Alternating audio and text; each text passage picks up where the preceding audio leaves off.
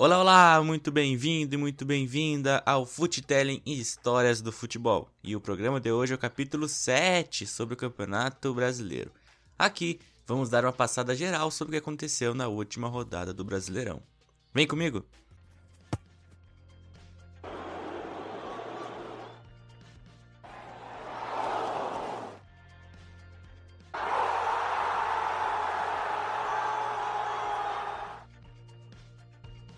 Futelling Histórias do Futebol. Ceará e Fortaleza. O primeiro tempo do Clássico Rei começou morno, um pouco estudado. Sobral teve duas boas chances para o Ceará aos 20 e aos 24, chegando para marcar, mas impedimento. O Fortaleza ameaçou apenas uma vez, com toque de Yuri César buscando David, que não conseguiu empurrar para o gol. Diferente de Vinha, que aos 43 aproveitou um grande passe de Charles, que acreditou na jogada e cruzou. O meio do Ceará marcou o nono gol dele na temporada, 1 a 0 para o Vozão. Os dois times voltaram do intervalo sem mudanças. Ceni tirou David para entrar Oswaldo só no decorrer do segundo tempo. O vovô teve as duas melhores chances com Samuel Xavier e Fernando Sobral. Felipe Alves evitou os gols. Juninho tentou em forte chute aos 26. Os dois técnicos fizeram alterações, as do Ceni mais ousadas para tentar o empate, que não veio. Ceará 1, 0 Fortaleza. Fluminense contra Atlético Goianiense. Embalado pelos últimos resultados e mandante na rodada, o Fluminense começou a partida muito bem, se impondo ao adversário. Logo aos 6 minutos, Nenê achou um bom passe para Evanilson, que marcou um golaço de voleio. A equipe de Odair continuou ditando o ritmo da partida, mas caiu de produção na reta final. Aos 39 minutos, após bobeado de Nino, Hudson fez falta dura em Gustavo Ferrarez e foi expulso, deixando o meio-campo tricolor despovoado. Pelo Atlético Goianiense, as principais chances do primeiro tempo foram com Kaiser de cabeça em uma boa cobrança de falta. E o Dragão soube aproveitar a expulsão de Hudson e dominou o jogo no segundo tempo.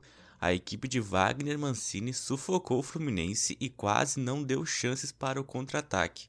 Aos 33 minutos, após bom cruzamento de Chico, Renato Kaiser, que vinha bem desde o início do jogo, deixou tudo igual no Maracanã. Os rubro-negros ainda tiveram chances de ampliar, mas pararam na defesa adversária. Então, Fluminense 1, um, 1 um também para o Atlético Goianiense. Goiás versus Corinthians. Goiás e Corinthians entraram com mudanças e procuraram ter mais a bola nos pés, o que não significava que a agressividade tenha sido a tônica dos primeiros 45 minutos.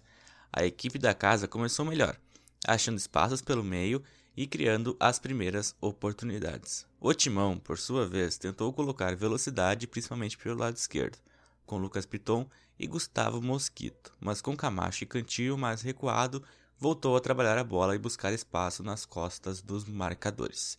Foi assim, num belo lançamento de Cantillo, que Ramiro apareceu na área, de novo, tal qual como o clássico contra o São Paulo, e tocou para o meio, Fábio Sanches desviou contra as próprias redes 1 a 0 para o Corinthians.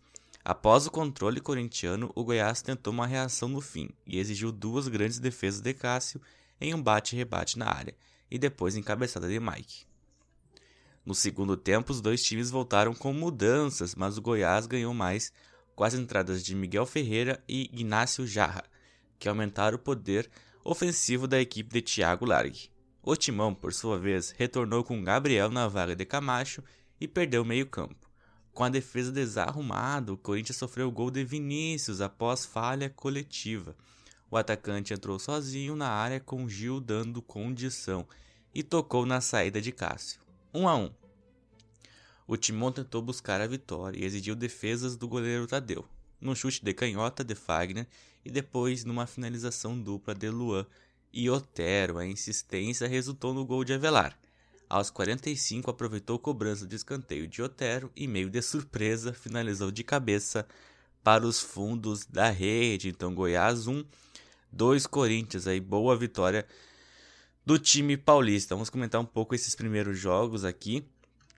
O, começando pelo clássico rei, né? Era a chance do Fortaleza dar uma escapada grande lá na, na em cima da tabela, né? Ficar com 11 pontos se o Fortaleza ganhasse, ela tá no sétimo lugar lá nas cabeças, né?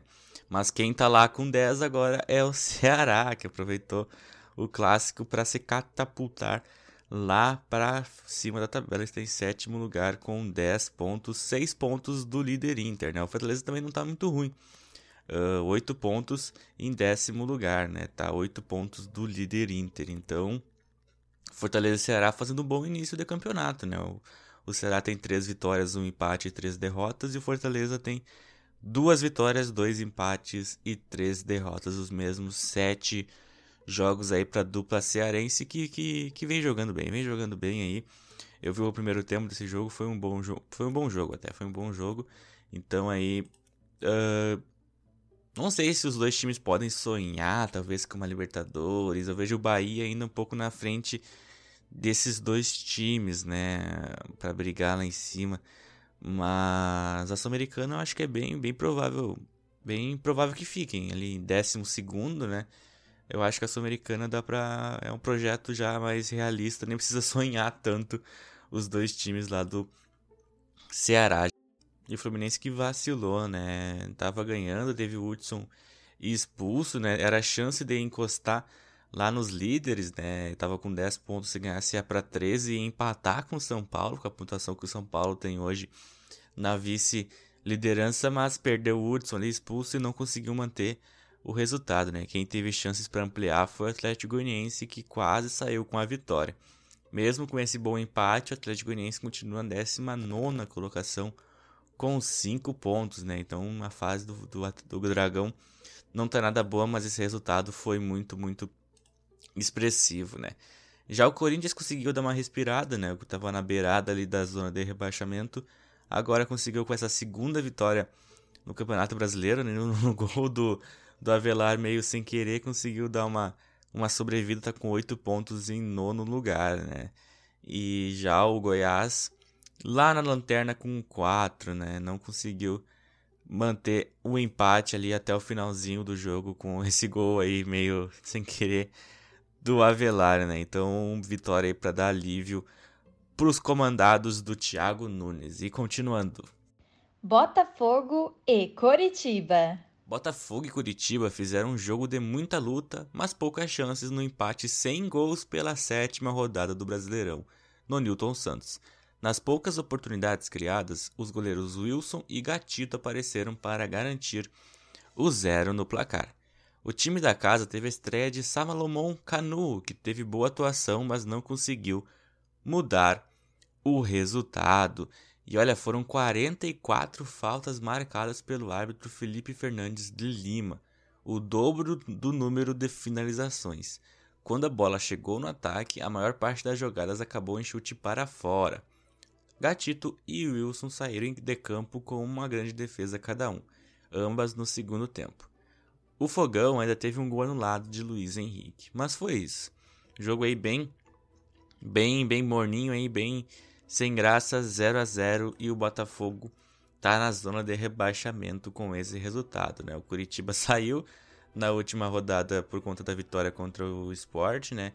E os dois têm a mesma pontuação, 7 pontos, mas pelos critérios o Botafogo está lá amargando o 17 lugar, abrindo a zona de rebaixamento. Bahia contra Flamengo. O primeiro tempo foi tão bom que merece um relato muito além de uma simples descrição dos cinco gols que saíram. Intenso e ligado, o Flamengo fez 45 minutos de manual ofensivamente envolvente, criou muitas chances e teve o trio Pedro Arrascaeta e Everton Ribeiro inspirado.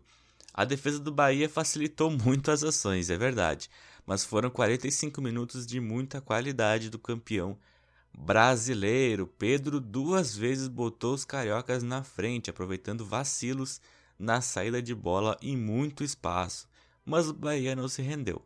Muito participativo, o Rodriguinho diminuiu com um belo gol.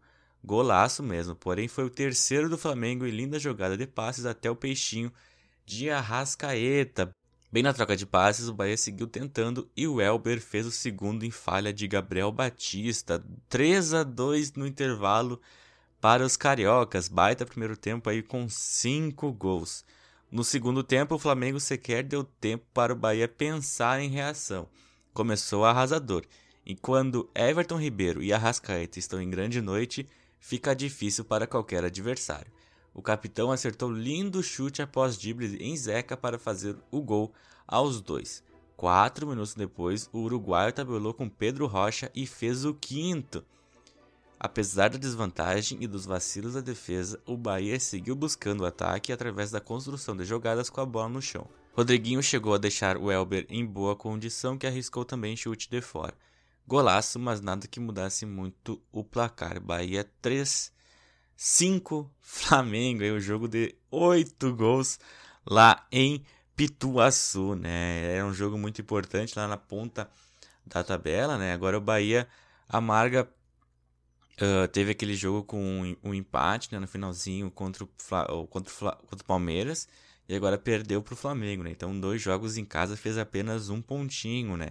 E está em décimo segundo com oito pontos, né? Tudo bem, tudo bem que eram adversários bem difíceis, né? Mas podia fazer um pouquinho mais. Apesar de ter conseguido um empatezinho bem no finalzinho ali contra o Palmeiras, né? Saiu no lucro e o técnico Roger Machado foi demitido lá no Bahia, né?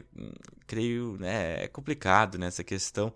E o, tre o treinador Cláudio Prates vai ser o técnico contra o Inter no final de semana, né? Ainda não temos o anúncio oficial de quem vai ser o substituto do do Roger Machado, que foi o técnico que mais comandou o Bahia uh, por mais tempo, né? Desde 2007. O Roger ficou um ano e cinco meses no cargo do time baiano e foi demitido depois desse jogo de oito gols, né? E depois de ter esses dois últimos resultados, né? O empate ali com o Palmeiras e essa derrota. Ainda perdeu a Copa do Nordeste, né? Na final.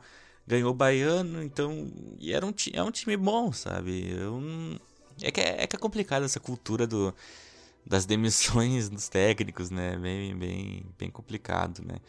E, enfim, Roger Machado demitido depois desse jogo e o Flamengo aí duas vitórias consecutivas, parece que se encontrou aí no Campeonato Brasileiro. E como eu falei antes, o Flamengo vai terminar aí no, no G4, né? já está cinco pontos do líder Inter, né? Vamos ver o que pode acontecer. Os dois têm o mesmo número de jogos, né? Vamos ver o que, pode acontecer com o Flamengo. Eu, não, eu nunca descartei e sempre achei que o Flamengo fosse dar essa volta por cima aí como como tá dando e continuando a rodada. Atlético Paranaense e RB Bragantino. O Atlético quase abriu o placar no início. Eric, de cabeça, obrigou Cleiton a fazer grande defesa após escanteio da direita. A resposta do Bragantino veio em desvio de cabeça de Léo Ortiz, que passou rente à trave. O gol atleticano foi em lance trabalhado.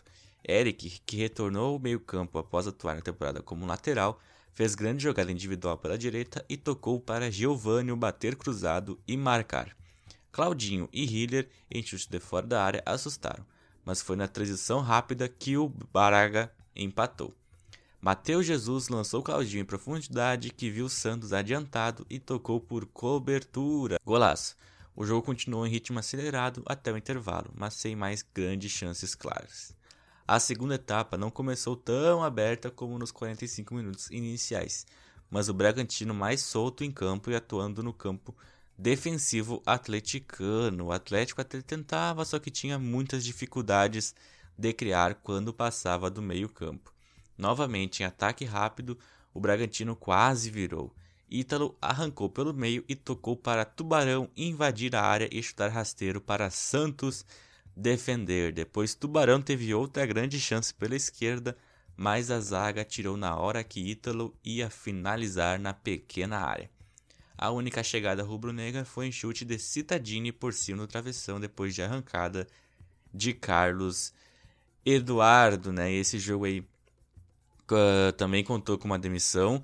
O técnico Felipe Conceição foi demitido lá do, do do Bragantino, né? Esse jogo aí já foi com o técnico uh, técnico interino, o Marcinho, e o Eduardo Barros comandou o time do Furacão, né? Então, times aí bem, bem sentidos nesse Campeonato Brasileiro, né? O Atlético uh, que vinha de conseguir um empatezinho, mas vem de uma série de derrotas e maus resultados, né? Uh, já o Bragantino que começou o campeonato um pouquinho bem ali, fez uns jogos legais, já tá na zona de rebaixamento, 18 com 6 pontos. E o Atlético não tá muito muito acima não, 13 terceiro com 7, né? Ali a zona de rebaixamento ali tá tá tudo muito embolado. O campeonato todo tá muito embolado, né? Só o Inter ali que conseguiu uma vantagemzinha de 3 pontos. O resto tá ali o Palmeiras e o Corinthians em oitavo e décimo tem dois pontos de vantagem, depois tem um, um, ponto de vantagem para cada time, né? Então tá muito muito junto ainda os times nesse início de campeonato, né? Uh, o Atlético Paranaense uh, que os dois times, né, agora vão ter que buscar um técnico para assumir aí efetivamente o comando e tentar mudar esse panorama, né? Santos e Vasco. O primeiro tempo começou com o artilheiro Germán Cano acertando o travessão do gol defendido por João Paulo. Na sequência, o Santos chegou com perigo. Era só uma amostra do que estava por vir. Os dois times, depois de derrotas no final de semana, chegaram à Vila Belmiro em busca de uma vitória e deram espaços. Peixe e Vasco se atacaram, procuraram gols e conseguiram. O Santos com Lucas Veríssimo e o Vasco com Felipe Bastos, um bom primeiro tempo. Assim como na etapa inicial, os dois times voltaram do intervalo ligados na máxima potência em busca da vitória. Em casa, o Santos tentava pressionar e acuar o Vasco em seu campo de defesa, mas não conseguia.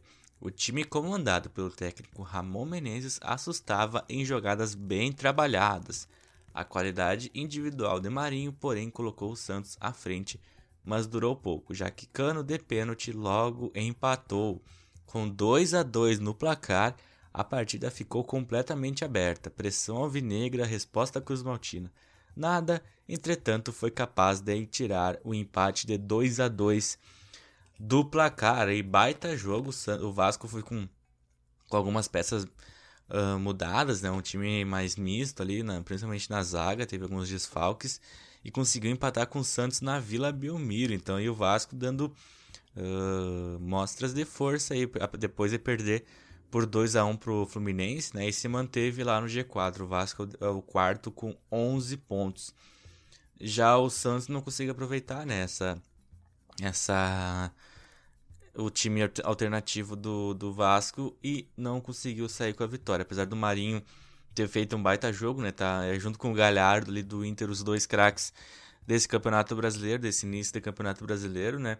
Então aí o Santos está em 12 com 11 com 8 pontos, né? Então o Santos aí tem que começar a vencer esses jogos em casa aí se quiser brigar por Libertadores e tudo mais. Agora fechando a rodada, Atlético Mineiro e São Paulo.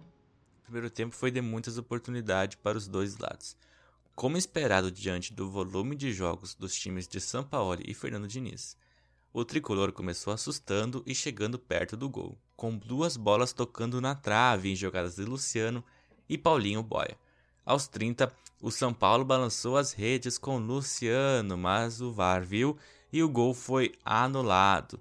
Aí apareceu a estrela do equatoriano Alan Franco. Em duas infiltrações na área, o volante marcou dois gols e quebrou a boa atuação do time paulista, deixando o Galo em boa vantagem. O São Paulo voltou com uma mudança e fez mais duas logo aos com 8 minutos. Não surtiu efeito. O Galo continuou mais eficiente, aumentou o domínio na partida e chegou ao terceiro gol com outro volante, o Jair, que já havia dado uma assistência para um dos gols de Alan Franco. Apesar da superioridade do placar 3 a 0, o jogo continuou com lances para todos os dois lados. Igor Gomes quase descontou em uma cavadinha que não acertou a trave de Thiago Volpe. No último quarto do segundo tempo, o Atlético foi mais consistente e exerceu domínio sobre o São Paulo, que já não tinha mais forças para reagir. Atlético Mineiro 3 0 São Paulo, né? Esse jogo aí que eu tinha destacado que ia ser bem bem interessante lá na ponta da tabela, né? Agora São Paulo é o segundo ainda com 13 e o Atlético que tem um jogo a menos está em terceiro com 12, né? Então baita jogo aí, baita resultado lá para o time de Minas Gerais, né? Que conquistou o Campeonato Mineiro do último final de semana e vem embalado, fez 3 a 0 no São Paulo, né? E teve o, o gol anulado pelo, pelo Luciano, né? Que daí é a mesma coisa que o gol do Inter, né? A gente vendo ali algumas imagens, alguns ângulos, não parece que ele estava impedido. Mas eu creio ainda no VAR e estava ali impedido e vida que segue, né? Gol, gol anulado e o Atlético Mineiro conseguiu sair com um bom resultado.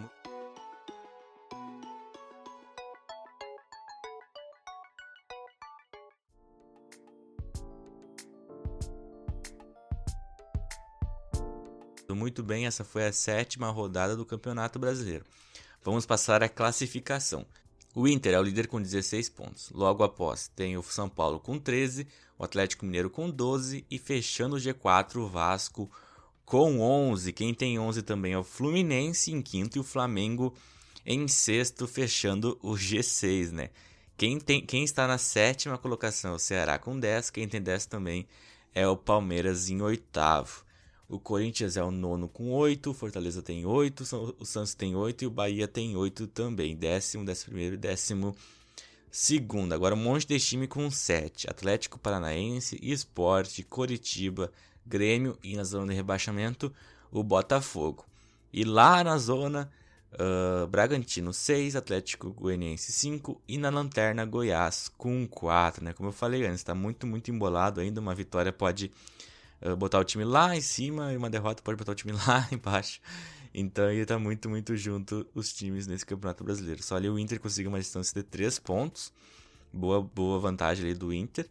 E o Palmeiras ali tem uma vantagem de 2 pontos pro Corinthians, mas é uma vitória que faz isso já se desfazer, né? Então, pessoal muito junto nesse início de campeonato, né? Vamos para a próxima rodada, o, oitava rodada do Campeonato Brasileiro que se inicia sábado às 5 horas no Maracanã.